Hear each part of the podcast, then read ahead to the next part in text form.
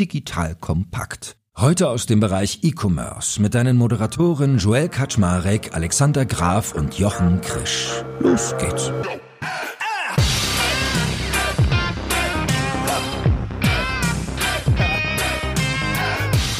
Hallo Leute, mein Name ist Joel Kaczmarek bin der Geschäftsführer von Digital Compact und heute dürfen wieder die beiden E-Commerce-Experten schlechthin zum Spielen rauskommen, nämlich der liebe Alex Graf von Kassenzone und Spriker und der gute Jochen Krisch von der K5 beziehungsweise natürlich Exciting Commerce. Und wir haben uns überlegt, hey, irgendwie hat gerade ein neues Jahr begonnen, nämlich während wir das hier aufnehmen, ist ja der Start von 2024 mitten im Gange. Dann haben wir überlegt, lasst uns doch mal vorausschauen und aber auch zurückschauen und deswegen haben wir uns ein kleines Listicle für heute vorgenommen. Wir sprechen nämlich über die fünf größten E-Commerce-Gewinner und Verlierer der letzten fünf Jahre an der Börse. Also heute gibt es wirklich mal wieder Listen und daraus abgeleitet natürlich viele Insights zu Branchen, zu verschiedenen Patterns, zu Vorgehensmodellen, zu Strategien. Also ich glaube, heute kommt jeder so ein Stück weit auf seine Kosten oder auch auf ihre. Und von daher freut es mich sehr, dass ihr beide da seid. Moin, moin. Hallo Joel, hallo Alex. Du hast mir mein Moin Moin geklaut. Das wollte ich nochmal sagen hier an dieser Stelle. Das ist, du könntest jetzt antizyklisch ein Servus. Das ist ein Markenzeichen äh, sozusagen, aber ist okay, kannst du nicht. Geschützt. Servus kommt aus München, wenn dann bitte. Ja, das darf ich dir nicht wegnehmen, meinst du? Na, dann muss, überlege ich mir noch was ja. eigenes. Wie sagt man denn in China Hallo? Weiß ich gar nicht. Wisst ihr das? Ni hao? Ja, könnte sein, ne? Dann machen wir das mal, weil so viel kann ja schon gesneak previewed werden. Das wird ja heute sicherlich Thema werden. Und äh, Jochen, heute du mal den Anfang, weil das, worüber wir heute sprechen, hat ja auch eine spannende Analyse von dir zur Grundlage. Du hast nämlich einen Artikel geschrieben, genau zu diesem Thema, die fünf größten Gewinner und Verlierer der letzten fünf Jahre. Sag doch mal ganz kurz was zu dem Pool an Unternehmen, den du da betrachtet hast. Wer ist das? Was war sozusagen dein Fokus und was war die Fragestellung? Wir haben ja immer Einblicke hauptsächlich in börsennotierte Unternehmen. Deswegen habe ich mir alle börsennotierten Unternehmen mal angeguckt, die schon mindestens fünf Jahre an der Börse sind und geguckt, wie sich die in den letzten fünf Jahren entwickelt hatten, weil wir ja so ein Auf und Ab hatten. Corona-Boom einerseits, den Einbruch aktuell, unter dem alle immer noch leiden, jetzt und das ist eigentlich ganz spannend dann zu sehen, wie da die Performance ist und wie doch die Gewinner herausstechen, aber natürlich auch die Verlierer tatsächlich da sind. Und der Pool ist quasi alle die, die damals schon an der Börse waren und Wachstum verzeichnet haben in der Zeit. Das sind dann gar nicht so viele Unternehmen, insgesamt 19, die jetzt auch in, in unserem Fonds zum Beispiel drin sind, Global Online Retail Fonds. Und ich muss dazu sagen, es gibt inzwischen viel, viel mehr weil wir ja diese zweite große Börsenwelle hatten, jetzt 2021 im Rahmen der Corona-Zeit. Und es gibt natürlich noch viele Börsenkandidaten, wie Shein, wie Flipkart in Indien und, und andere. Also spannende Unternehmen, die da noch kommen können. Aber das sind quasi so die Veteranen, je nachdem, oder Pioniere, wobei der Gewinner ist gar nicht so alt, die tatsächlich schon fünf Jahre an der Börse notieren. Okay, also man sollte der Transparenz halber dazu sagen, alles, was wir so an Zahlenmaterial heute durchkauen, da ist zum Beispiel sowas wie ein Ebay jetzt nicht dabei, weil ein Ticken Selektion ist schon drin, sondern du hast halt wirklich geguckt, äh, vor allem auf die Wachstumsgeschichten und wie gesagt nur Börse. Also wir können natürlich naheliegenderweise jetzt nicht über non-börsennotierte Unternehmen reden. Leider nicht. Ne? Und dann bietet es sich ja an, dass wir wahrscheinlich mal von oben starten, not very surprisingly, ganz oben. Erzähl doch mal ganz kurz, wer ist da und was ist so dein Take drauf? Vielleicht hast du mal die ersten wichtigsten Zahlen dazu. Ganz oben Pindodo, wenig überraschend fast, weil es so durch Timo, also Timo gehört zu Pindodo, ja das gehypte Unternehmen gerade ist, nicht nur bei uns oder im, im Westen durch Timo eben, sondern auch in China, weil es eben Alibaba abgehangen hat, weil es an JD schon vor ein paar Jahren vorbeigezogen ist. Und im Grunde interessant, das Unternehmen ist noch keine zehn Jahre alt und geht einen komplett anderen Ansatz, eben Social Media getrieben, über WeChat groß geworden erstmal den chinesischen Markt aufgerollt und ähm, man sieht das ja, wie sie jetzt mit Temo versuchen, das international zu machen.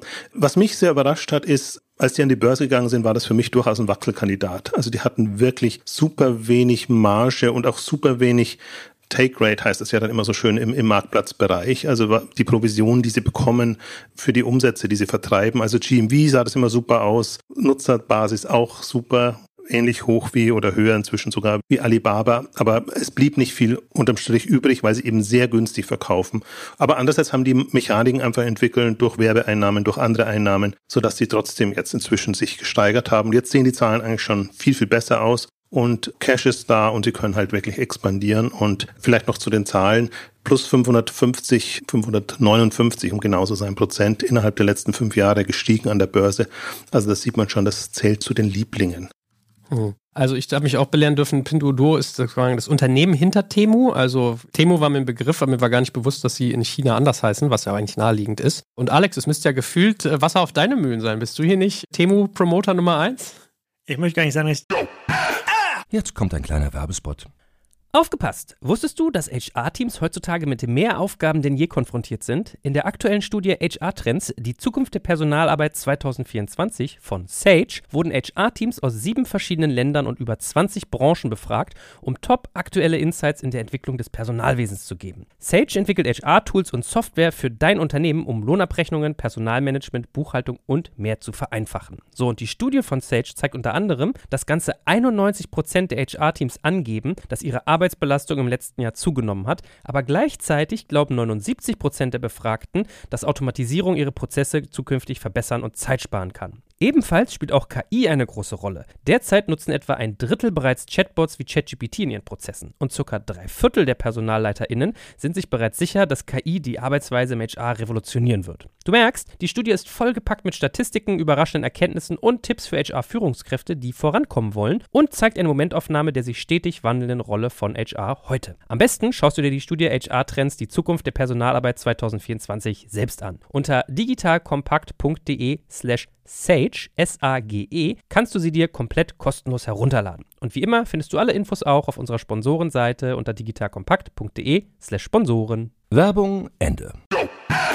Timo-Promotor bin. Wir haben ja diese Diskussion angestoßen auf der K5 von Jochen vor einem, vor einem halben Jahr mit der Frage, sind wir nicht alle schon ein bisschen zu alt und sind die Kernwertschöpfungsversprechen der E-Commerce-Branche, schnelle Lieferzeit guter Preis und gute Auswahl, sind die jetzt nicht überholt von den chinesischen Anbietern und Temu ist ja nur einer, der jetzt da gerade aus Asien kommt und ich fühle mich zumindest mehr und mehr bestätigt. Ich habe das auch vor kurzem im längeren LinkedIn-Beitrag geschrieben, dass auf einmal diese Strategie von Amazon überall so ein Warenlager zu bauen, um am nächsten Tag lieferfähig zu sein, ganz veraltet klingt gegenüber einem Konzept, was ganz klar sagt, hey, wir versuchen alle Kosten aus der Handels-Supply Chain rauszunehmen und maximal Verbindung zu schaffen zwischen dem Endkunden und der Fabrik. Also irgendwie Factory to Consumer heißt es ja im Temu-Sprech oder im Marketing-Sprech auch der neuen Plattform. Und ich beobachte mich selber dabei, jetzt zu den Preisevergleichen von Amazon auf äh, Temu, ja, so eine klassische Akkutischlampe, die du auf deinen Schreibtisch stellen kannst oder auf den Esstisch, die im Designlagen in Hamburg 200 kostet, in einem sortierten Online-Shop 100, bei Amazon 50, kostet bei Temu 25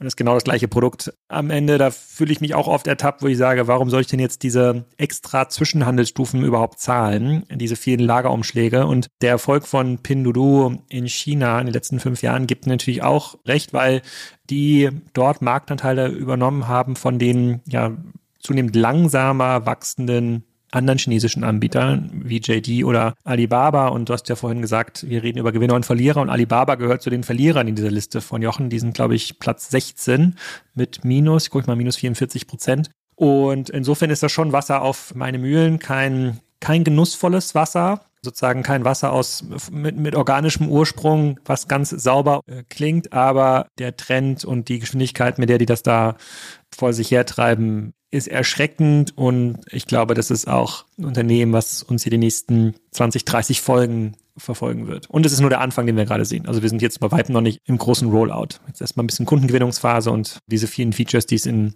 China auch gibt, schon vom Pinduoduo, die werden erst nachgezogen auf Temu in den USA oder in Europa. Kannst du eigentlich mal die Hörerschaft vielleicht auch noch mal ein Stück weit dazu abholen, weil ich fühle mich auch so ein Stück weit erinnert, wir hatten ähnliche Debatten vor ein paar Jahren über Wish. Also ist es so ähnlich wie Wish, dass du sagst, okay, ich muss dann immer einkalkulieren, dass ich es zwar nicht wie bei Amazon mit irgendwie Next Day Delivery kriege, sondern das kommt aus China und dann in manchmal ein bisschen komisch riechender Verpackung?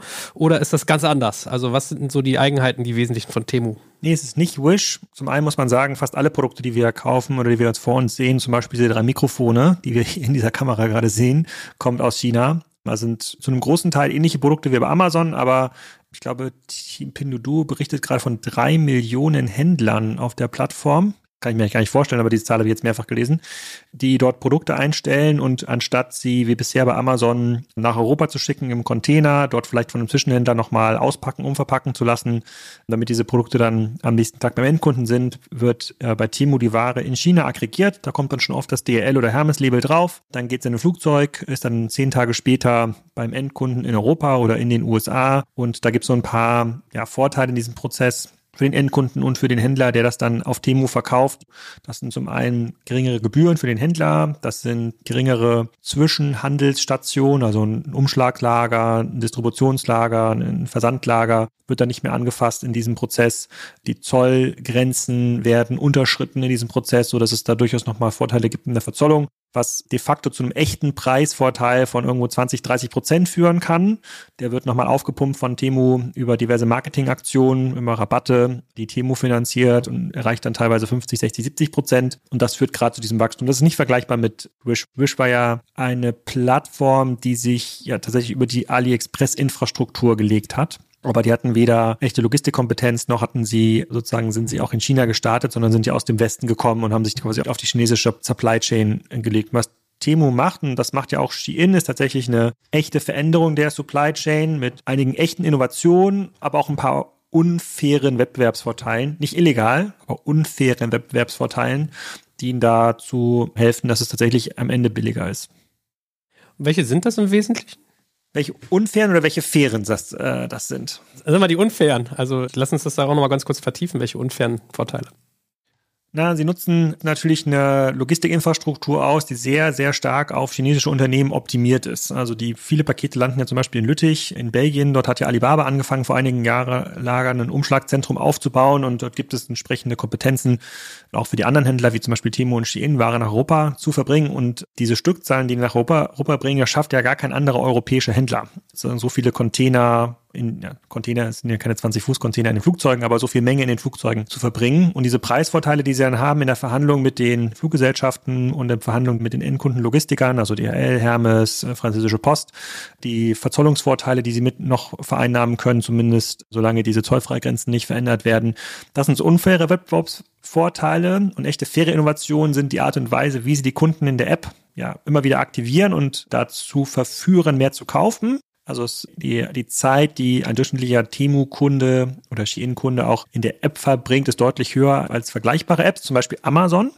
Du öffnest ja deine Amazon-App nicht, um dich inspirieren zu lassen, außer vielleicht beim Black Friday, was sind die größten Rabatte, die du dort machen oder realisieren kannst. Und die Vorteile der Supply Chain sind halt immens. Also dieses Ausschalten dieser ganzen Zwischenhandelsstufen führt tatsächlich dazu, dass ein Händler, der vielleicht bisher eine Thermostasse für 30 Dollar bei Amazon verkauft hat, mehr Geld damit verdient, wenn er das gleiche Produkt für 15 Dollar bei Timo verkauft. Ja, also der verdient einfach mehr daran, weil die Gebühren einfach so viel niedriger sind. Zumindest sagen sie das und das hört man fairerweise auch und liest man in den verschiedenen Fachforen, die ich aber mir auch übersetzen lasse über andere Artikel der chinesischen Händler. Also es gibt da schon so einen, es gibt einen Wandel dort, also sozusagen im, im E-Commerce, den es in den letzten zehn Jahren so nicht gab.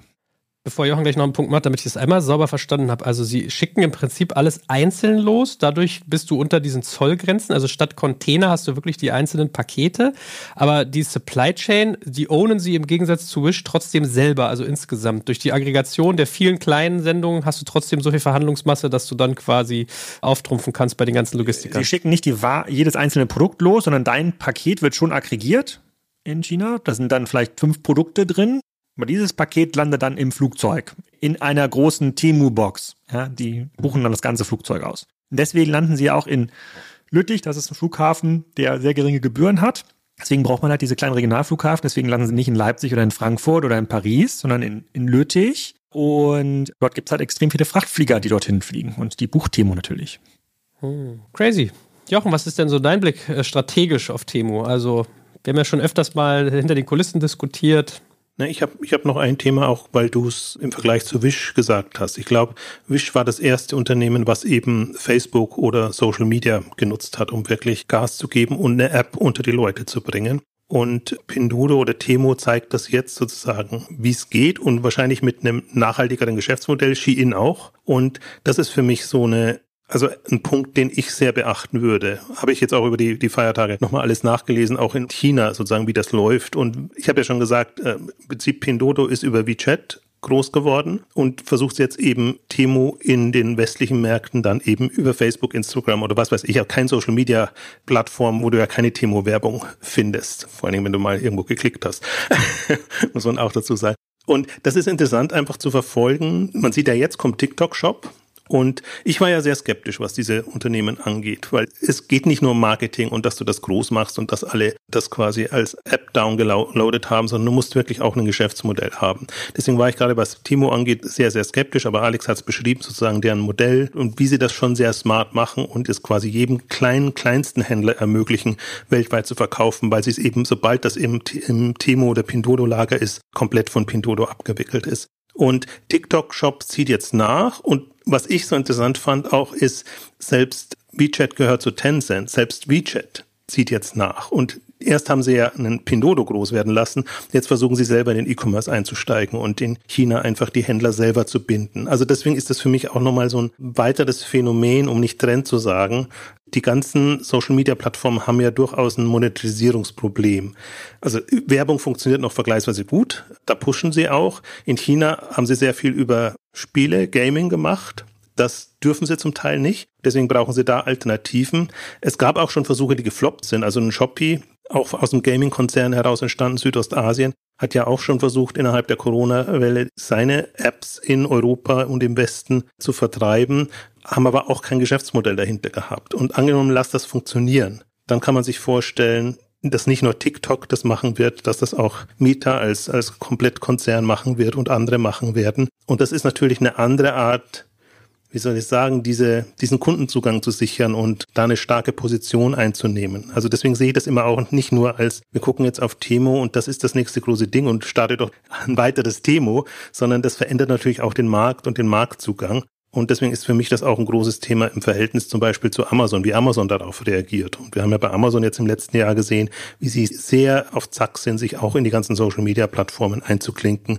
Das klappt mehr oder weniger gut, weil Amazon halt Amazon ist und die Hürden hat und auch das Modell hat, dass es es hat. Also es kann teilweise gar nicht so so günstige Angebote machen oder auch so lukrativ für die Händler sein. Also sind da wirklich unter Zugzwang und, und versuchen das auch. Aber wenn ich jetzt mal auf die nächsten fünf Jahre, wir haben ja einen Fünfjahresrückblick, äh, Vorausblick, gucke, dann kann ich mir durchaus vorstellen, dass wir da sehr mächtige Unternehmen sehen. Ich weiß gar nicht, ob ich sie da noch E-Commerce-Unternehmen nennen möchte, aber alles, was Alex beschrieben hat, wirklich die ganzen Zwischenhändler, rauszunehmen und den Herstellern ja quasi einen direkten Kundenzugang zu bieten.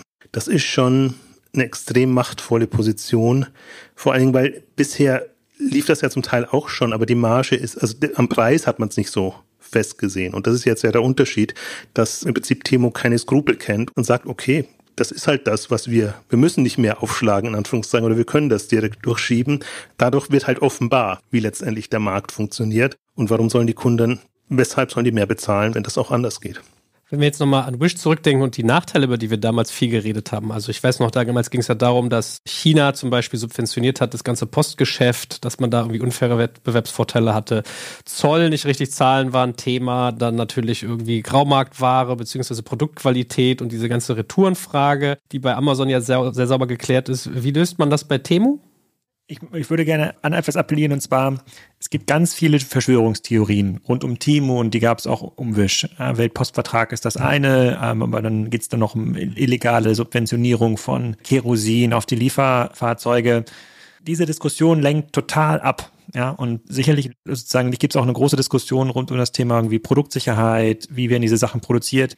Und wann immer ich an diesen Diskussionen dann irgendwie eingeladen und teilnehme und auch dann damit dazu kommentieren soll, sind, sind wir 80 Prozent damit beschäftigt, uns mit diesen Argumenten auseinanderzusetzen, die aber überhaupt nicht dazu dienlich sind, uns selber zu hinterfragen. Also sind wir in unserem E-Commerce-Ambition, unserem E-Commerce-Geschäft eigentlich noch gut genug? Was tun wir denn, wenn tatsächlich der Kunde diesen Factory-to-Consumer-Ansatz final akzeptiert und dann bei dem Schneider in Jordanien oder in China oder in Vietnam seine Kleider sozusagen just in time bestellt zu dem jeweiligen Trend.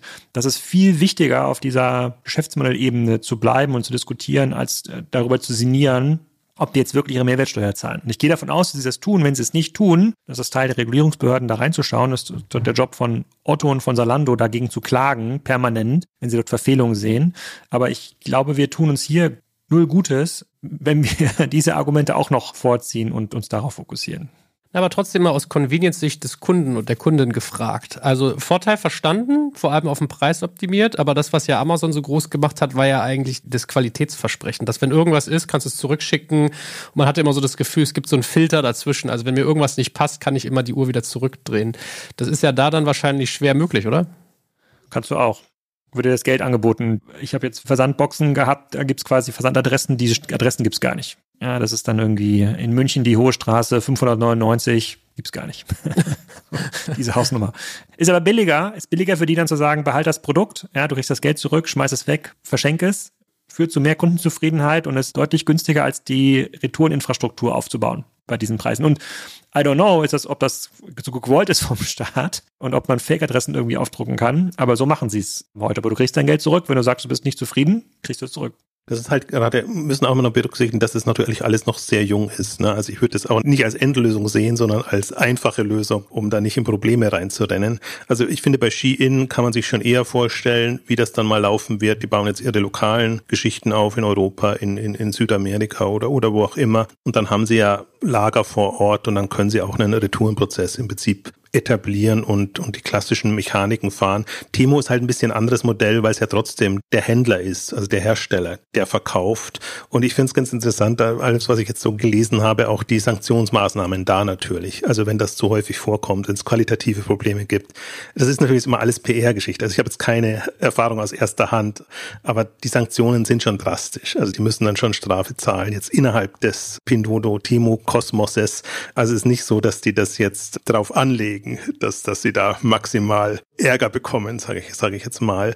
Aber so würde ich, ansonsten würde ich mich Alex anschließen. Das ist tatsächlich, man kann da wirklich ewig darüber diskutieren, aber das Phänomen ist ein anderes und das Tempo ist einfach auch ein anderes. Also man sollte jetzt erstmal davon ausgehen, dass die Probleme, die da sind oder hochgespielt werden, je nachdem, dass sich da Lösungen finden und dass sich da jemand kümmert. Aber das wird nicht so dramatisch sein, dass es dadurch wieder weggeht. Also ich finde auch bei, bei Wish zum Beispiel war ja nicht der Grund, dass Wish jetzt kollabiert ist oder implodiert ist, die qualitativen äh, Mängel, sondern dass sie einfach kein Geschäftsmodell hinbekommen haben, dass sie die Kundenbindung nicht hatten und dass das dann alles nicht mehr funktioniert. Also kann auch ein Weg sein, wenn es qualitative Mängel gibt, aber ich gehe jetzt mal nicht davon aus, sagen wir mal, es ist jetzt die zweite oder dritte Generation, dass es bei der ähnlich sein wird. So, bevor wir zur Nummer zwei kommen auf deiner Liste, lasst uns doch vielleicht auch noch einen Satz sagen. Wie würdet ihr denn jetzt als Anbieter darauf reagieren? Also die Amazons, die Ottos, die Zalandos dieser Welt, was würdet ihr sagen, ist eine vielversprechende Strategie oder gibt es die überhaupt gegen so eine Übermacht? Das ist immer schwierig zu sagen. Also die sind immer in einer schwierigen Rolle und ich sehe mich ja immer nicht als, als jemand, der da Lösungen anbietet, sondern eher Phänomene beschreibt und das eben analysiert. Wie wird der Markt dann aussehen? Ich glaube, was das Interessante ist an den ganzen Plattformen, die jetzt hochkommen, dass natürlich das Spielfeld größer wird und dass andere Händler und müssen gar nicht von Händler, sondern eigentlich mehr Markenhersteller, D2C-Brands, einfach da eine Möglichkeit haben, perspektivisch auf fünf, sechs Jahre andere Kundenzugänge, andere Möglichkeiten zu haben. Und das sind ja die, die dann auch die Margen haben, wenn die, wenn die Brands entsprechend ähm, stark genug sind. Also das ist für mich das Phänomen, aus, aus der Richtung kommt und die Frage ist, wer hat da aus dem klassischen Handel überhaupt schon Antworten, das zu ermöglichen? Die sind noch alle sehr klassisch händlermäßig aufgestellt und wenn, dann gehen sie von Händler Richtung Marktplatz, Plattform aber nicht so, dass sie es verstehen oder einfach auch in der DNA haben, die 2C-Brands einfach eine Plattform, eine Spielwiese zu ermöglichen. Und deswegen sehe ich das eher so aus der Sicht heraus, auch ein bisschen, was sind neue Möglichkeiten, um einfach da im Online-Handel, Handel ist immer so, Handel ist ja nicht definiert, sondern das sind ja neue Segmente, die da entstehen. Alles, was im Bereich Influencer, Creators oder wie auch immer man sie nennt, entsteht auf der einen Seite, also die verkaufen können, andererseits an den D2C-Brands, wo ja wirklich auch jetzt online getriebene D2C-Brands entstanden sind, und die haben noch keine richtige Verankerung jetzt, was das Handelsmodell angeht. Und da sehe ich Möglichkeiten für speziell kleine Händler und Brands. Ich bin der Frage ausgewichen, aber vielleicht hat Alex eine bessere. Ja, ich würde sogar noch ein Stück weitergehen. Ich glaube, ich würde würd gar nicht so ein Otto oder Piken Kloppenburg jetzt angucken. Ich würde jetzt zum Beispiel Amazon anschauen. Was kann eigentlich ein Amazon tun, um dagegen zu halten? Die müssen jetzt ja radikal quasi ihre China-Infrastruktur überdenken und das auch als Offering einstellen. Also wann kaufe ich denn diese Tischlampe weiterhin bei Amazon? Doch nur, wenn, wenn es das Angebot gematcht wird bei der Plattform. Da könnte dann stehen, diese Lampe gibt's jetzt für 20 Dollar von Amazon, dauert aber 10 Tage. Ja, ist dann irgendwie ein anderes Versandmodell. Oder sie gibt's halt für 40 Dollar, Dafür ist sie morgen dann zu Hause. Also diese Variabilität könnte die Plattform haben. Bei einem Salando würde ich fast so weit gehen, dass jetzt Temu vielleicht nicht der direkte Vergleich, aber Shein, die einem ähnlich innovativen Ansatz kommen, ist auch Factory to Consumer.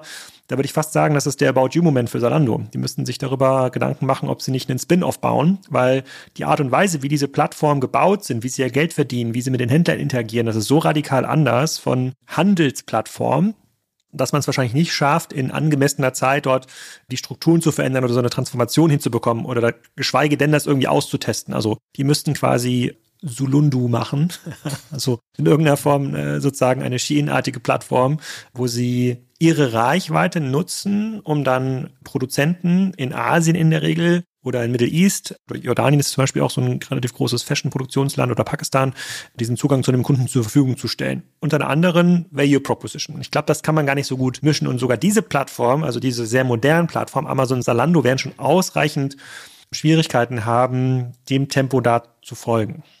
Interessanterweise muss gar nicht Zulundo heißen. Es hieß mal Movement. Hatte, Zalando hatte ja mal eine Phase, wo sie im Mobile-Bereich wirklich vier, fünf sehr interessante Konzepte gestartet haben. Eins eben auch in der Richtung.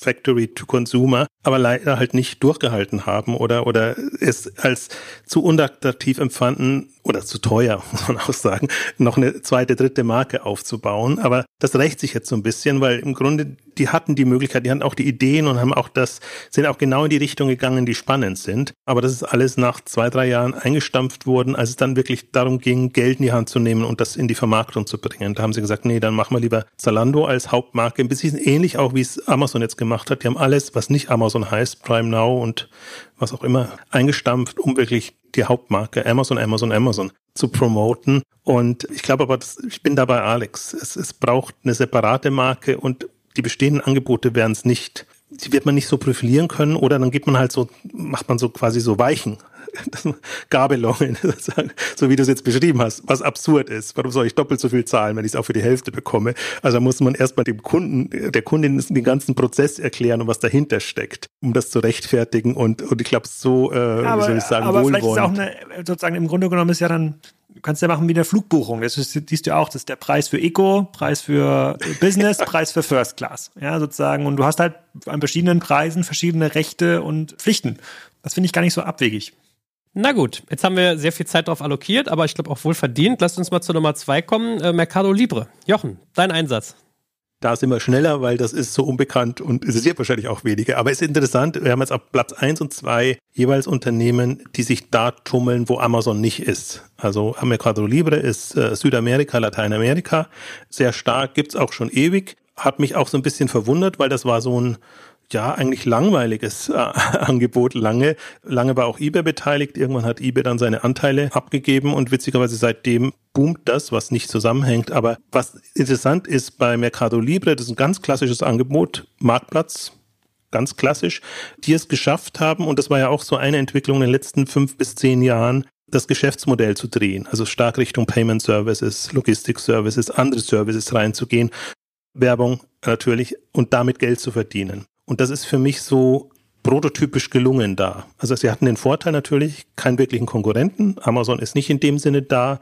Und gleichzeitig einen boomenden Markt natürlich. Also das wurde ja immer eigentlich als Emerging Market gesehen und viele haben es versucht, viele haben sich auch die Finger verbrannt, weil dann eine Zeit lang es eben nicht mehr ging und da hat quasi der etablierte Player mehr oder weniger gewonnen und wirklich auch umsatzseitig extrem zugelegt. Also GMV-seitig muss man in dem Fall sagen.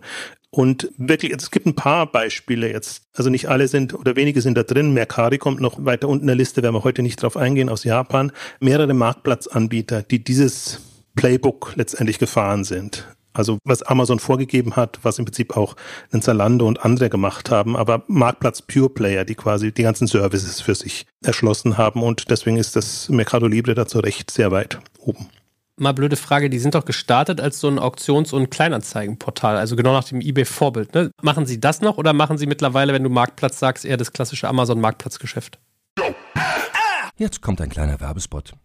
Aufgepasst! Wusstest du, dass HR-Teams heutzutage mit mehr Aufgaben denn je konfrontiert sind? In der aktuellen Studie HR Trends, die Zukunft der Personalarbeit 2024 von Sage, wurden HR-Teams aus sieben verschiedenen Ländern und über 20 Branchen befragt, um top aktuelle Insights in der Entwicklung des Personalwesens zu geben. Sage entwickelt HR-Tools und Software für dein Unternehmen, um Lohnabrechnungen, Personalmanagement, Buchhaltung und mehr zu vereinfachen. So, und die Studie von Sage zeigt unter anderem, dass ganze 91% der HR-Teams angeben, dass ihre Arbeit Arbeitsbelastung im letzten Jahr zugenommen hat, aber gleichzeitig glauben 79 Prozent der Befragten, dass Automatisierung ihre Prozesse zukünftig verbessern und Zeit sparen kann. Ebenfalls spielt auch KI eine große Rolle. Derzeit nutzen etwa ein Drittel bereits Chatbots wie ChatGPT in ihren Prozessen und circa drei Viertel der PersonalleiterInnen sind sich bereits sicher, dass KI die Arbeitsweise im HR revolutionieren wird. Du merkst, die Studie ist vollgepackt mit Statistiken, überraschenden Erkenntnissen und Tipps für HR-Führungskräfte, die vorankommen wollen und zeigt eine Momentaufnahme der sich stetig wandelnden Rolle von HR heute. Am besten schaust du dir die Studie HR-Trends, die Zukunft der Personalarbeit 2024 selbst an. Unter digitalkompakt.de slash Sage, S-A-G-E, kannst du sie dir komplett kostenlos herunterladen. Und wie immer findest du alle Infos auch auf unserer Sponsorenseite unter digitalkompakt.de slash Sponsoren. Werbung Ende.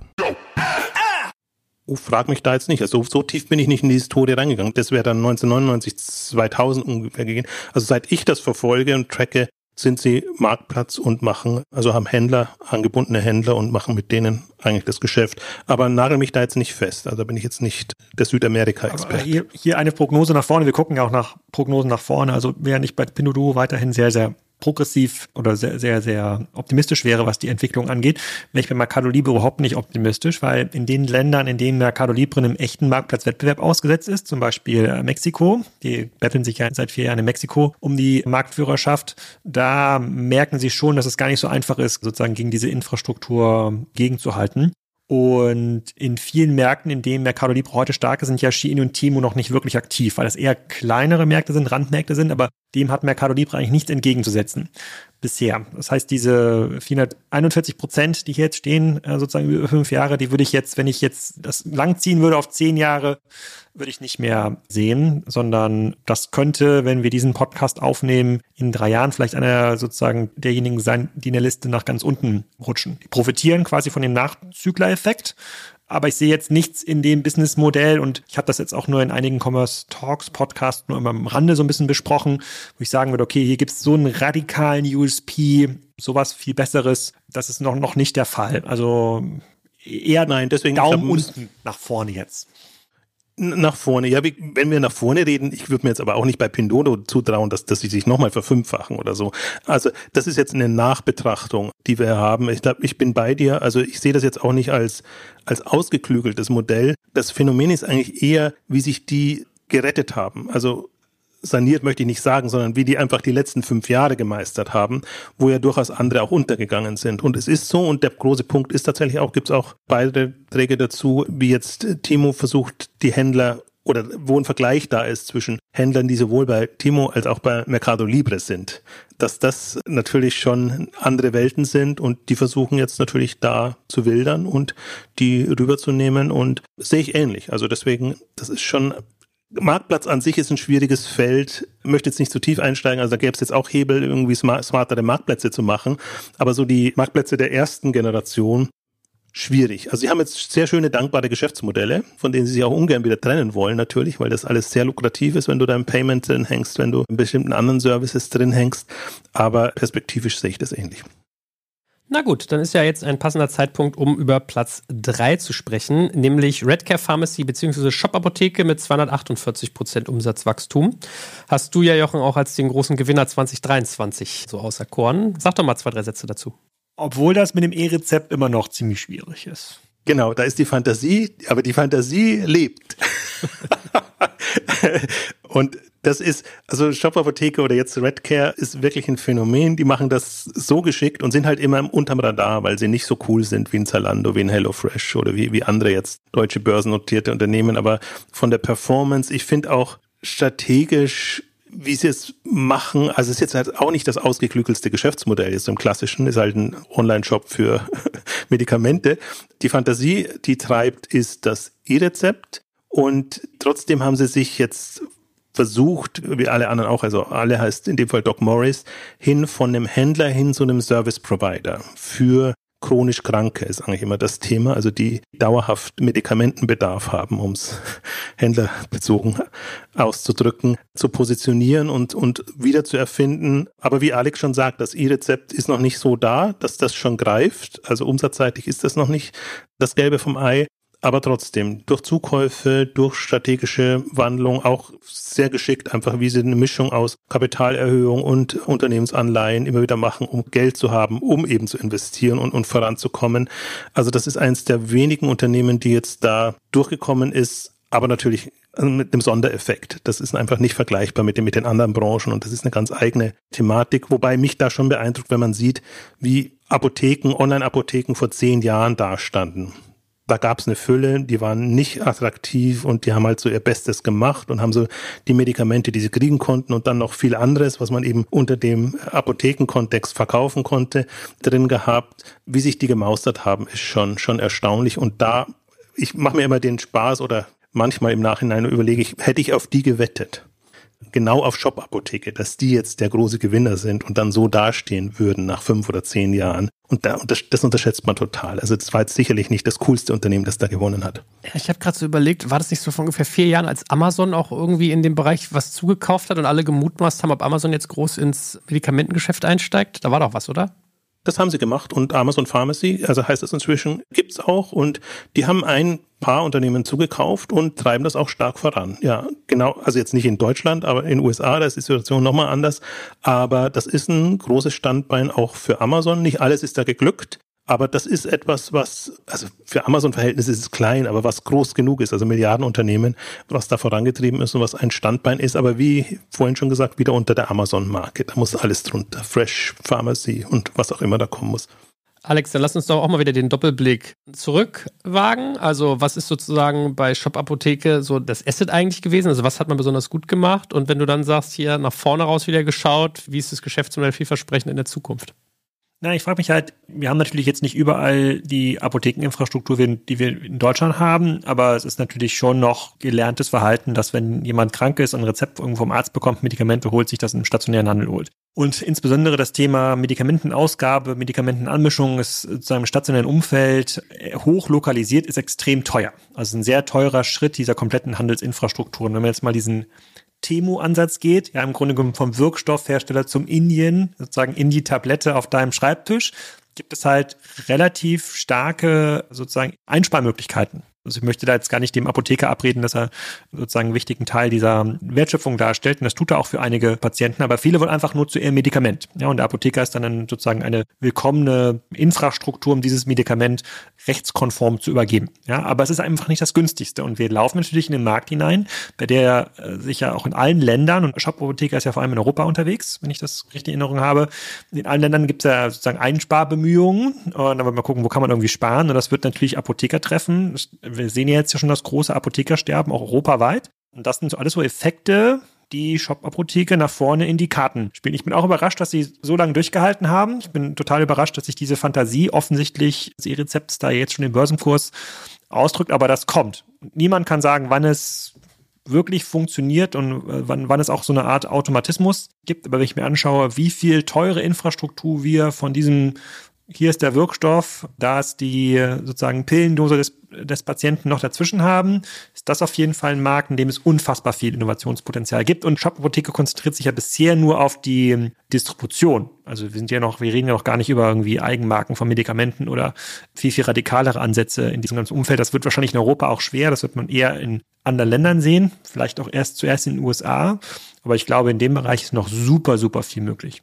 Vielleicht sollte man noch ergänzen, um sich zu vergegenwärtigen, wie groß das Shop Apotheke ist. 2023er Estimated Umsatz 1,8 Milliarden Euro. Also ist wirklich ein Mehrmilliardenunternehmen inzwischen. Auch die Umsatzdynamik ist da enorm die haben schon sehr viel jetzt gemeistert, ohne überhaupt noch diesen E-Rezept-Boost ähm, zu haben. Und ihre Aussage ist ja, das war aber schon bei, als sie bei 500 Millionen waren, dass sie dann Richtung 5 Milliarden gehen könnten. Und das ist im Prinzip auch die Fantasie, die da drin ist, dass sie wirklich da am längeren Hebel eigentlich sitzen. Was glaubt ihr denn eigentlich, wie wichtig ist hier die zeitnahe Lieferung? Weil ich denke gerade an so Konzepte wie Made, also was ja so das äh, Gorillas-Prinzip auf Medikamente anwendet. Weil in der Regel ist ja so, wenn ich Bedarf an Wirkstoffen habe, dann brauche ich sie ja für typisch schnell. Also dann bin ich krank und will hier irgendwie mein Schnupfenmittel irgendwie jetzt ASAP haben. Ist das so ein wichtiger Faktor bei diesem ganzen Apothekengeschäft oder ist das eigentlich zu vernachlässigen? Ist gar, ja, das, die Initiative ist da. Also gerade, glaube ich, sobald das Rezept, E-Rezept da ist, noch wichtiger als, als bisher. Sie haben First A, glaube ich, hießen sie, übernommen, als es denen nicht mehr so gut ging. Und sie haben auch die, ich weiß gar nicht, wie das jetzt heißt, als es noch Shop-Apotheke hieß, Now als, als wenigstens Same-Day Ansatz in den größten Städten in Deutschland da. Also das ist gerade in dem Bereich schon ein Moment, weil ich glaube, die Leute dann ja auch ja schon möchten, dass sie zumindest, selbst wenn sie das Moment, das Medikament nicht direkt brauchen, aber das Gefühl haben, sie können es genauso schnell bekommen, wie wenn sie beim Apotheker vor Ort holen.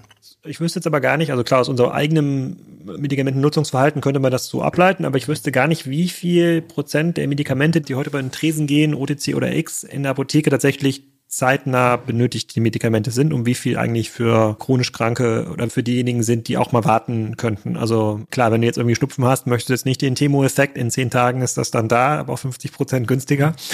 aber ich könnte mir vorstellen, dass das gar nicht den Großteil der Medikamente betrifft, aber da bewege ich mich auf sehr dünnem Eis.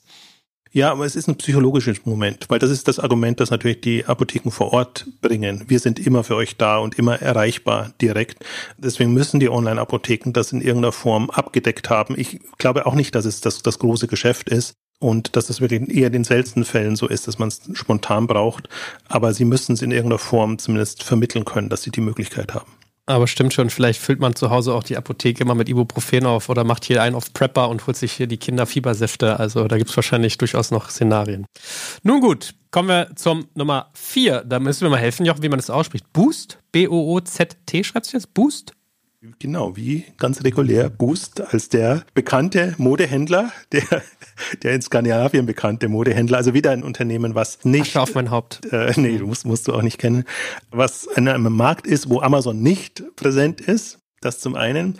Mit Zalando haben sie zu kämpfen, aber auch die, also es ist irgendwie erstaunlich, weil alle Modehändler unter die Räder gekommen sind ja in den letzten fünf Jahren aus unterschiedlichen Gründen und der Katalog ist lange, war, war lang, warum das jeweils beim Einzelnen so passiert ist.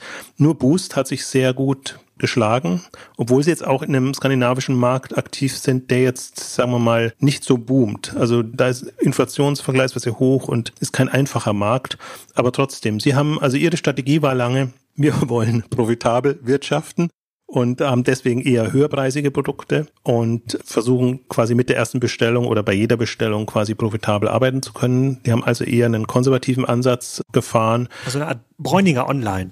Ja, aber, aber schon ein bisschen drunter.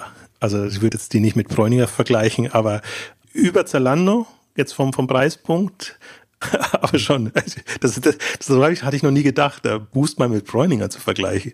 Da würde sich Bräuninger nicht freuen. Aber, aber, aber woher kommt denn diese, also ich meine, wenn es das gleiche, also wenn es jetzt irgendwo zwischen Salando und Bräuninger ist, woher kommt denn diese Wachstumsfantasie? Ich meine, das ist ja hier auf Top plus 200 Prozent. Ja, woher kommt denn das? Sie haben sich in jeglicher Richtung, also A, haben sie immer gute Kennzahlen gehabt. Also jetzt gerade, wenn es dann wieder Richtung Profitabilität geht, waren die halt schon immer eher profitabler als wachstumsstark. Insofern ist das sicherlich ein Vorteil, den sie jetzt ausspielen können. Und dann haben sie Sortiment erweitert. Und sie bezeichnen sich inzwischen jetzt als Warenhaus, also Department Store für die Nordics, für, für Skandinavien.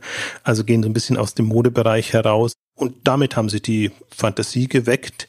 Ich sehe die durchaus kritisch, weil ich sehe die noch nicht über den Berg. Also sind auch noch kein Milliardenunternehmen zum Beispiel schlagen sich da ganz gut und kommen auch ganz gut voran, beziehungsweise sind sie durch die ganzen Krisen relativ gut durchgekommen. Aber das ist jetzt nur, sagen wir mal so, Pseudostar. Also an der Börse gut entwickelt in so einem abgelegenen Markt, aber ich würde jetzt auch nicht so hochhängen, dass ich sage, das ist jetzt das Vorbild für, für alles und das können machen. Aber für mich durchaus ein Beispiel, wie du als quasi Nischenplayer in einer speziellen Region eigentlich ganz gut vorankommen kannst da ich meine, gut, in der Region ist natürlich auch Shein schon stark, aber das ist natürlich noch andere Preis, also sozusagen andere Preispunkte, mit denen wir angreifen. Ja, sie haben halt, also das ist wirklich interessant eigentlich. Zalando ist halt sehr stark auch nach Skandinavien gegangen und sie konnten sich aber da, glaube ich, noch ganz gut behaupten.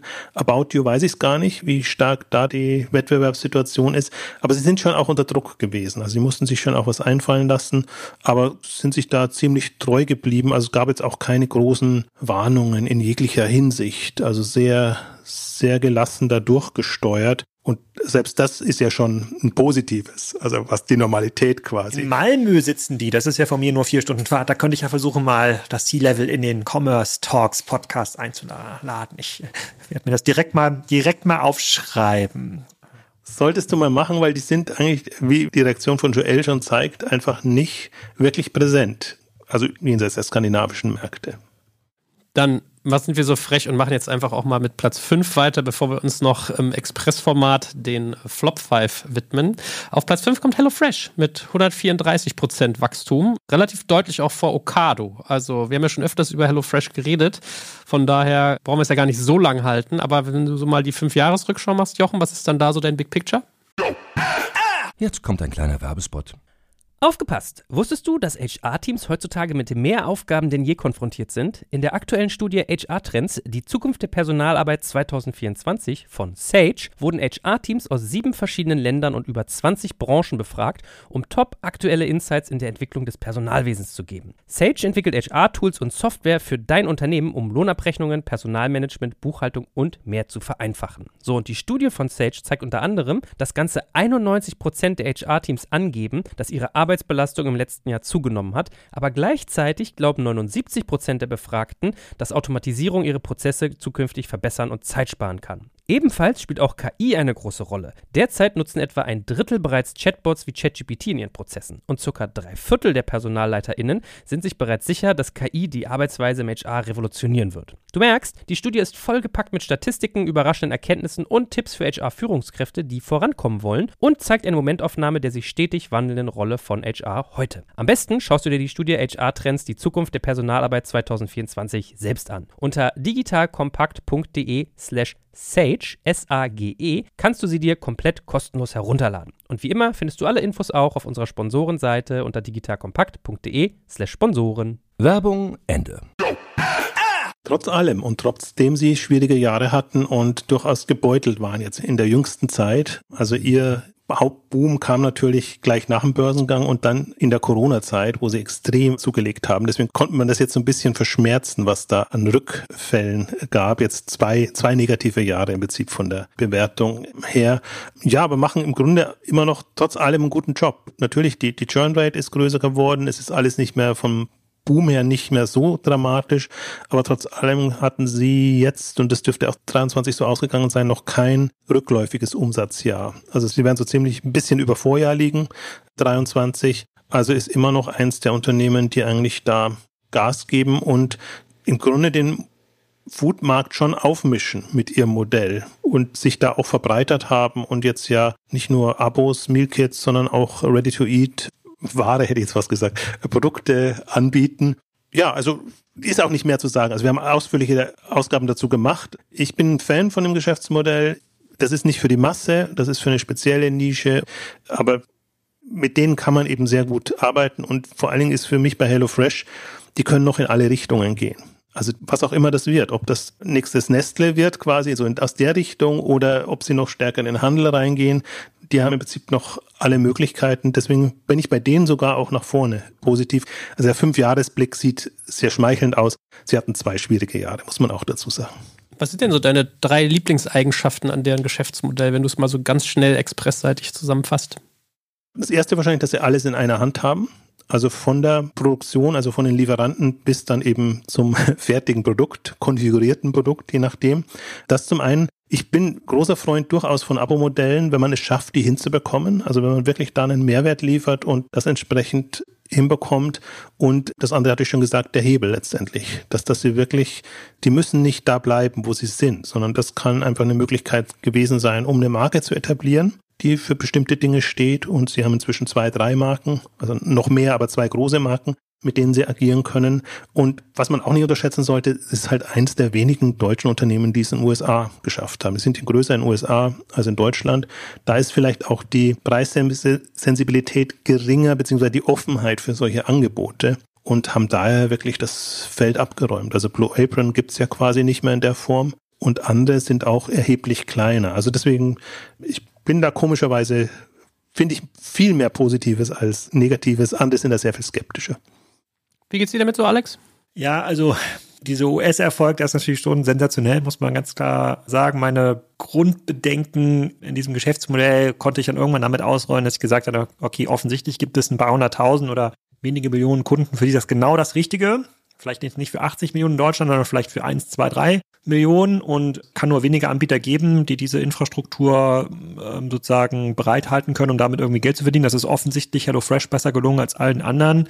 Ich habe immer damit ein bisschen zu kämpfen, obwohl ich mich zur Zielgruppe zählen würde, finde ich mich da einfach nicht wieder, weil mir irgendwie die Auswahl fehlt oder die speziellen Gerechte fehlen oder die Größen nicht gut genug sind, oder es doch in der Familie nicht klappt und ich sehr wenig Erfolgsbeispiele in meinem Umfeld habe, wo ich sage, okay, das hat jemand ausprobiert, der ist dabei geblieben. Also ich bin da immer noch hin und her gerissen. Also ich kann mir das jetzt erklären, warum es erfolgreich ist, ja, aber ich kann es noch nicht so erspüren. Ja, sozusagen, ich bin da nicht so, ich bin da nicht so dran, aber ich gönne natürlich äh, dem Team total den Erfolg und bin begeistert, dass es ein Unternehmen in den USA geschafft hat, was ja wirklich extrem selten ist, wenn man aus, wenn man aus Deutschland raus expandiert. Für mich ist das aber auch immer ein Beispiel, einfach zu sehen, wie groß Nischen sein können, wenn man das entsprechende Produkt und das entsprechende Geschäftsmodell hat. Und das ist ja immer sowas, worauf ich noch so ein bisschen warte. Es muss nicht immer alles für alle gehen und bei allen ankommen, sondern das können wirklich auch sehr spezielle Themen sein und online bietet da einfach Hebel und da ist für mich immer HelloFresh so eins der herausragenden Beispiele und es gibt super wenige, die einfach den Weg gehen, was ich so ein bisschen schade finde. So, und ehe wir jetzt gleich auf die Flop 5 gucken, können wir ja nochmal die 5 durchgehen. Also, wir hatten jetzt auf Platz 1 Pinduoduo bzw. Temu, dann hatten wir Mercado Libre auf 2, Shop Apotheke auf 3, Boost auf 4 und HelloFresh auf 5. Wenn Jochen in fünf Jahren wieder so eine Rückschau machen würde, was glaubt ihr, wie viele von den fünf Unternehmen sind dann auch wieder auf der Liste? Oder sagen wir mal oben positioniert in den Top 10 vielleicht? Ach, wir haben so viele jetzt, die nachgekommen sind. Da werden, also kaum, ich würde sogar sagen, kein einziges davon. Das waren die, die jetzt die letzten fünf Jahre gemeistert haben. Wir haben jetzt, also wir warten auf einen Börsengang von Shein, wir haben einen Flipkart, hatte ich am Anfang auch schon gesagt auch aus Indien sozusagen ein Unternehmen ne, aus dem Börsen. Dann haben wir bei uns im, im Fonds eben auch einen Coupon drin, einen DoorDash drin, Instacart ist an der Börse inzwischen. Und das sind für mich so die nächsten Gewinner. Oder also ich, worauf ich inzwischen sehr viel achte, ist, haben sie eine Last-Mile-Kompetenz in irgendeiner Form drinnen, weil das einfach nochmal eine stärkere Kundenbindung hinbekommt. Deswegen, das ist jetzt wirklich ein, ein sehr kleiner Ausschnitt von dem Gesamtmarkt, selbst börsennotierten Markt den wir haben. Also da würde ich dann eher auf wahrscheinlich auf jüngere und innovativere setzen tatsächlich. Alex, ähnliche Meinung? Ja, ich konnte ja ein bisschen nachdenken, als Jochen geantwortet hat. Also wahrscheinlich ist es so. In zwei Jahren werden dort fünf andere Unternehmen stehen. So den stärksten Eindruck macht Pinodot immer noch für mich. Aber ansonsten muss man ganz klar sagen, was mich beeindruckt an dieser Liste ist, es gibt halt schon sehr viele große Unternehmen, die im E-Commerce gestartet sind, dort groß geworden sind, teilweise jetzt wieder auf dem abfallenden Ast sind. Also wir reden jetzt hier schon über eine etablierte Industrie und da wird es auch in Zukunft wahrscheinlich immer schwerer werden, in dieser Größenordnung schnell nach oben zu stoßen. Also dass wir solche Timusche inartigen Effekte nochmal sehen in Zukunft. Das wäre so genauso ungewöhnlich wie einen Automobilhersteller zu sehen, der innerhalb von zwei Jahren von null auf irgendwie 20 Millionen Autos kommt. Also es scheint sich jetzt so ein bisschen einzurütteln zu dem, weil es so viele sehr große schon gibt. Und aus dieser Liste, also von den Losern würde ich keinen oben sehen in den nächsten fünf Jahren, aber da kommen wir gleich nochmal dazu. Das ist schon sehr stark. Da würde ich was dagegen argumentieren, Alex. Wenn ich sehe, wie schnell jetzt ein Timo Pindodo hochgekommen sind, Coupang, was ich jetzt als Beispiel genannt habe, auch noch keine zehn Jahre alt. Und die ganzen Food and Delivery Anbieter, die als aus dem Restaurantbereich kommen, die jetzt ja erst in E-Commerce einsteigen. Und dann eben diese Social Media Phänomene, die wir haben, dass das quasi als Trittbrett genutzt wird, um groß zu werden. Also ich glaube, dass gerade wer Geld in die Hand nehmen will, da sprechen wir halt jetzt nicht mehr von ein paar hundert Millionen, sondern von ein paar Milliarden, kann da tatsächlich vergleichsweise schnell, also schnell heißt für mich im E-Commerce immer fünf bis zehn Jahre, wirklich substanzielle Unternehmen. Das würde für mich dann heißen mindestens zehn Milliarden Umsatz aufbauen jetzt auf globaler Ebene. Also da würde ich tatsächlich eher sagen, da sehen wir eigentlich erst den Anfang. Das sind für mich so die Phänomene, wo man jetzt gesehen hat, was innerhalb der letzten fünf oder zehn Jahre tatsächlich passiert ist. Aber das ist ja noch nicht professionell passiert. Das ist ja so eine Mischung aus Können und Glück Aber man sieht nicht die, die gescheitert sind, beziehungsweise wir haben Wish und andere haben wir ja genannt, die es auch nicht geschafft haben. Also da erwarte ich mir gerade jetzt so zwischen 25, 2025 und 2030 zum Beispiel nochmal eine enorme Dynamik in dem Segment. Na gut, so, Flop 5, wie wir schon angedroht haben. Wir können ja mal rückwärts vorlesen. Vielleicht ist es überzogen, wenn wir jetzt auf jeden Player einzeln eingehen, aber vielleicht finden wir ja so äh, Patterns, die wir bei mehreren haben.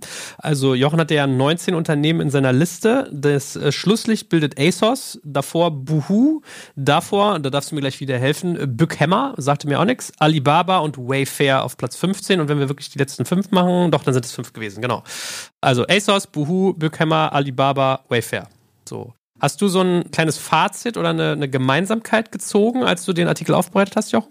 Nee, aber man muss wirklich Töpfe bilden. Also die alteingesessenen Modeplayer, wobei Asos, das ist halt ja, ein Unternehmen aus den 90er Jahren, sage ich jetzt mal. Das wirklich, das hatte schon gegen Zalando und About You keine oder Boohoo keine Antwort gefunden und jetzt gegen Shein tun sie sich noch schwerer. Also sie sind wirklich am struggeln und da muss man mal schauen, was da wird. Bisschen überrascht hat mich Boohoo, weil die wirklich am Anfang so einer der Überflieger waren und eigentlich ja in dem Segment sind, wo auch Shein und, und andere aktiv sind, also wirklich super günstig und trotzdem hochmarschig und sah eigentlich von den Kennzahlen immer ganz gut aus. Da muss man aber auch dazu sagen, nicht ohne Grund sind die britischen da am Ende, weil Großbritannien nach dem Brexit halt schon wirklich auch nochmal andere Herausforderungen hat zu den schon bekannten Problemen. Aber die wollten ja alle große Internationalisierungsstrategien fahren, auch Richtung USA oder global. Das hat alles nicht so wirklich geklappt. Also das ist ein bisschen, sagen wir mal, die Generation, die sie vielleicht überlebt hat Beide sind Übernahmekandidaten, wie viele jetzt am, am unteren Ende. Wahrscheinlich Asus ist der sicherste Übernahmekandidat. Vielleicht werden sie auch zerlegt. Die haben ja Topshop übernommen und so ein paar andere, die es günstig gab jetzt in, in der Corona-Zeit. Buhu ist für mich das, was sich wieder fangen könnte, wenn die ein bisschen geschickt sind und anders agieren ja, das ist die Mode und Möbel hat noch, also bei Wayfair auch da drin sind, hat noch mal ein anderes Moment, dass die Möbelbranche natürlich so ein bisschen jetzt zuletzt auch schwierige Zeiten hatte. Dann haben wir Alibaba eben drin, wo China auch eine Sondersituation hat. Also wir hatten zwar Pinduoduo jetzt ganz oben, aber das ist die Ausnahme. Der chinesische Markt war wirklich in großen Turbulenzen, also Handelsmarkt in den letzten Jahren durch Corona zum Teil, durch Regularien zum Teil und den größten trifft es natürlich dann immer am härtesten. Deswegen war Alibaba eigentlich mit am stärksten unter Druck. Also deswegen muss man das so ein bisschen, glaube ich, differenziert betrachten. Und Big Hammer Group ist auch wieder Möbel aus Skandinavien gilt im Prinzip so ein bisschen ähnliches wie bei Wayfair. Also es gibt keinen wirklichen Möbelhändler, der jetzt über die gesamten fünf Jahre gut gelaufen ist. Die hatten wirklich den großen Boom dann in der Homeoffice-Zeit und haben dann eben übervolle Lager gehabt und sich alles sehr, sehr schwer getan haben. Home24 ist übernommen worden, Made.com hat es nicht geschafft. Also das Möbel und Mode waren die Branchen, die eigentlich sehr stark unter die Räder gekommen sind.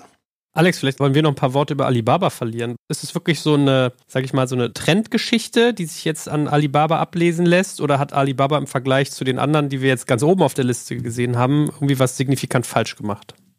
Ja, Alibaba hat kein Outlet entwickelt, was es irgendwie zu internationalem Erfolg geführt hat. Also Alibaba.com ist natürlich weiterhin eine relevante Plattform für B2B-Kunden, auch international sozusagen für Sourcing, aber sie haben kein Endkundengeschäft entwickelt, haben es mit AliExpress nicht geschafft, mit Timo nicht geschafft haben wir dann angefangen, neu zu justieren mit dem Investment in Trendyol in der Türkei, das ist der größte Marktplatz dort zum Beispiel. Und das ist natürlich jetzt im Vergleich zu Shein oder Temu halt nicht gelungen, was anderen offensichtlich gelingt, weil ihr Fokus zu stark auf dem chinesischen Markt lag, die überhaupt zu entwickeln und die Infrastruktur zu bauen und mit den einzelnen Marken, die da zu betreiben, zu zu hantieren. So, die Frage ist, schaffen sie diese Kurve? Also schaffen sie es jetzt, irgendeinen so Vehikel zu entwickeln, mit, mit dem sie auch internationales Endkundengeschäft machen können. Also nach allem, was man auch in den chinesischen Leitmedien dazu lesen kann, sind auch die total überrascht von Pinduoduo. Das ist für die so der intensivste Wettbewerber, weil sie noch mit den gleichen Händlern arbeiten, die auch AliExpress oder auf Alibaba aktiv sind. Das finde ich schon bemerkenswert, zeigt aber auch, dass sie natürlich auch Konzernstrukturen ausgebildet haben und es irgendwann verpasst haben, noch ein Stückchen weiter zu innovieren. Und ich glaube, der Höhepunkt von Alibaba war so 2019, der Double Eleven Day, also der 11.11., .11., in dem sie 40 Milliarden gemacht haben, an einem Tag 40 Milliarden Umsatz. Danach gab es eigentlich sehr, sehr wenige ja, Effekte oder so Events, bei denen man sagen muss, da Hut ab. Also eigentlich seit dem Rückzug von Jack Ma und seit dem fehlgeschlagenen Börsengang des Zahlungsdienstleister konnten wir jetzt nichts beobachten. Das ist natürlich auch ein bisschen Corona geschuldet, weil China sich abgeschottet hat was mir da jetzt irgendwie Mut zur Hoffnung macht, aber da natürlich die Schlagkraft und die Infrastruktur ist natürlich da, dass da alles passieren kann, anders als jetzt bei Buhu und ASOS. Also denen fehlt natürlich jegliche Schlagkraft nach vorne und Wayfair kann ich mir in einer geupdateten Liste in den nächsten ein, zwei Jahren noch deutlich weiter oben vorstellen. Also ich glaube, Wayfair nähert sich eher einem Fair Market Value an. Also das hat ja grundsätzlich kein Issue im Geschäftsmodell. Das ist ja weiterhin ein Markt, in dem es eine starke Online-Offline-Verschiebung gibt, in dem bestehende Möbelhändler auch noch nicht so viel online machen. Die IKEA-Zahlen zeigen auch, dass da online immer noch viel, viel geht. Da wäre ich extrem optimistisch. Bei Alibaba hätte ich zumindest ein Fragezeichen, wie sie das jetzt schaffen oder was sie da jetzt genau machen wollen bei Boohoo und ASOS ist für mich der Zug abgefahren. Also sozusagen, wenn es ganz unten in der Liste geht, da ist für mich schon irgendwie klar, dass ich die auch nicht in Zukunft oben finden würde oder werde. Bei Alibaba, Wayfair kann ich mir so super vorstellen, dass die deutlich weiter oben angesiedelt sind in den nächsten Jahren alles Fälle für Fraser jetzt in dem Fall, die sich ja schon Anteile an fast allen britischen Online-Händlern reserviert haben und in der Frasers Group wahrscheinlich aufgehen werden, wenn die Bestseller Group nicht dagegen grätscht. Für mich ist das ein spannendes M&A-Spiel einfach da hinten, weil die Bestseller Group äh, fast an allen Online-Modehändlern beteiligt ist und ob sie sich da die Butter vom Brot nehmen lassen oder ob ein Asus und ein Zalando und ein About You, das sind jetzt die Bestseller-Beteiligungen, irgendwie zusammengehen. Also das sind für mich noch so Geschichten, die passieren können. Das sind jetzt für mich nicht unbedingt Pleitekandidaten, aber halt Übernahmekandidaten. Und dann muss man sehen, was daraus wird. Speziell die Modebranche ist ohnehin, also sehr im Umbruch. Und man hat es mit Farfetch gesehen, die es alleine nicht geschafft haben, die jetzt bei Coupang gelandet sind und bei anderen, die sich einfach auch unheimlich schwer tun. Also auch darauf spekuliere ich auch so ein bisschen, dass sich da einfach nochmal die Branche anders aufstellt, anders erfindet, um einfach diese gewisse Grundgröße zu haben und eine Ausrichtung, so dass es dann auch wieder leichter wird zu wachsen und dann in den Markt und auch in den Wettbewerb mit Shein und mit anderen zu gehen. Ich denke mal, da ist halt die, das muss passieren, das ist nicht schön und für die Unternehmen nicht und generell ist das Bild auch immer sehr schief, dass das die Branche dann abgibt. Aber andererseits liegt das auch in der, in der Natur der Sache. Also ich sage ja immer, wir haben jetzt das erste Mal große Wirtschaftskrise, die der Onlinehandel durchmachen muss. Das ist nicht gelernt. Das wird jetzt einmal gelernt und dann wird es die nächsten Male nicht mehr so dramatisch ausfallen wie jetzt dieses Mal. Na gut, ihr Lieben. Also, das war doch ein cooler Ritt. Ich finde ganz viel abgeleitetes Wissen aus den sowohl Erfolgsbeispielen als auch den irgendwie nicht so gelungenen oder die in Turbulenzen sind. Habt ihr noch so ein Fazit, was ihr jeder aus der Liste irgendwie mitnehmt? Was ihr sagt, vielleicht auch so eine spannende Erkenntnis, mit der ihr vorher nicht gerechnet hättet, was euch überrascht hat? Gibt es da was? Also für mich auf jeden Fall, ich hätte überhaupt nicht damit gerechnet, dass es so große Gewinner gab. Also wirklich, also so große im Sinne von, die sich so viel multipliziert haben, weil der Gesamteindruck ja wirklich war, das waren turbulente Jahre, aber das ist halt dann doch immer einzelfallabhängig. Und es gibt einfach welche, die angreifen und Dinge vorantreiben, nennt immer gerne Marktgestalter, als Marktgestalter unterwegs sind, wirklich so eine Vision haben, wo sie hinwollen und das dann auch konsequent umsetzen und andere halt, die eher so sich treiben lassen oder Opfer der Umstände zum Teil auch sind. Also den kann man jetzt auch nicht unbedingt vorwerfen, dass es ihnen gerade nicht so gut geht. Also insofern haben mich fast die Gewinner mehr überrascht als die anderen, muss ich sagen. Was mir in der Liste auffällt, und wir reden, wie gesagt, jetzt erstmal nur über 19 Unternehmen hier, ist, dass wir von diesen 19 Unternehmen schon acht lupenreine Marktplätze haben oder die einen wesentlichen Teil ihres Geschäfts über Marktplatzgebühren verdienen. Und ich glaube, wenn wir in zwei Jahren nochmal über die Liste diskutieren, werden es wahrscheinlich dann von 20 dann 13, 14, 15 sein. Und viele dieser Unternehmen, die hier noch nicht Marktplatz sind, werden sicherlich Investitionen tätigen, um dann Marktplatzinfrastruktur aufzubauen. Also ich, der Trend für mich ist glasklar erkennbar, dass das Plattformgeschäft, diese Regeln der Plattformökonomie, dass die hier voll einschlagen. Das gilt darüber hinaus und ich sehe es auch durchaus positiv, weil das ja auch alternative Erlösquellen bedeutet und nicht mehr diese nur Margenabhängigkeit. Also natürlich ist es im ersten Moment klingt das so als Bankrotterklärung, dass Händler alleine nicht mehr überlebensfähig werden. Aber für mich ist es eigentlich was Positives, weil damit einfach Umsatzpotenziale erschlossen werden können, die jetzt zum Beispiel noch bei Facebook, bei Google oder wo auch immer sind. Aber ich bin da sehr bei dir. Ja, gut, ihr Lieben, dann ganz, ganz herzlichen Dank für diesen schönen Ritt und dir ganz besondere, lieber Jochen, für natürlich die ganze Arbeit, die in der Analyse schon drin steckt, auf die wir hier aufbauen durften. Also, es war mir ein großes Vergnügen und ich freue mich auf viele weitere Runden in 2024 mit euch beiden. Danke, tschüss. Tschüss. Danke fürs Zuhören beim Digital Kompakt Podcast. Du merkst, hier ziehst du massig Wissen für dich und dein Unternehmen heraus. Wenn du mit uns noch erfolgreicher werden möchtest, abonniere uns auf den gängigen Podcast-Plattformen. Und hey, je größer wir werden, desto mehr Menschen können wir helfen. Also erzähl doch auch deinen Kolleginnen und Kollegen von uns. Bis zum nächsten Mal. Jetzt kommt ein kleiner Werbespot.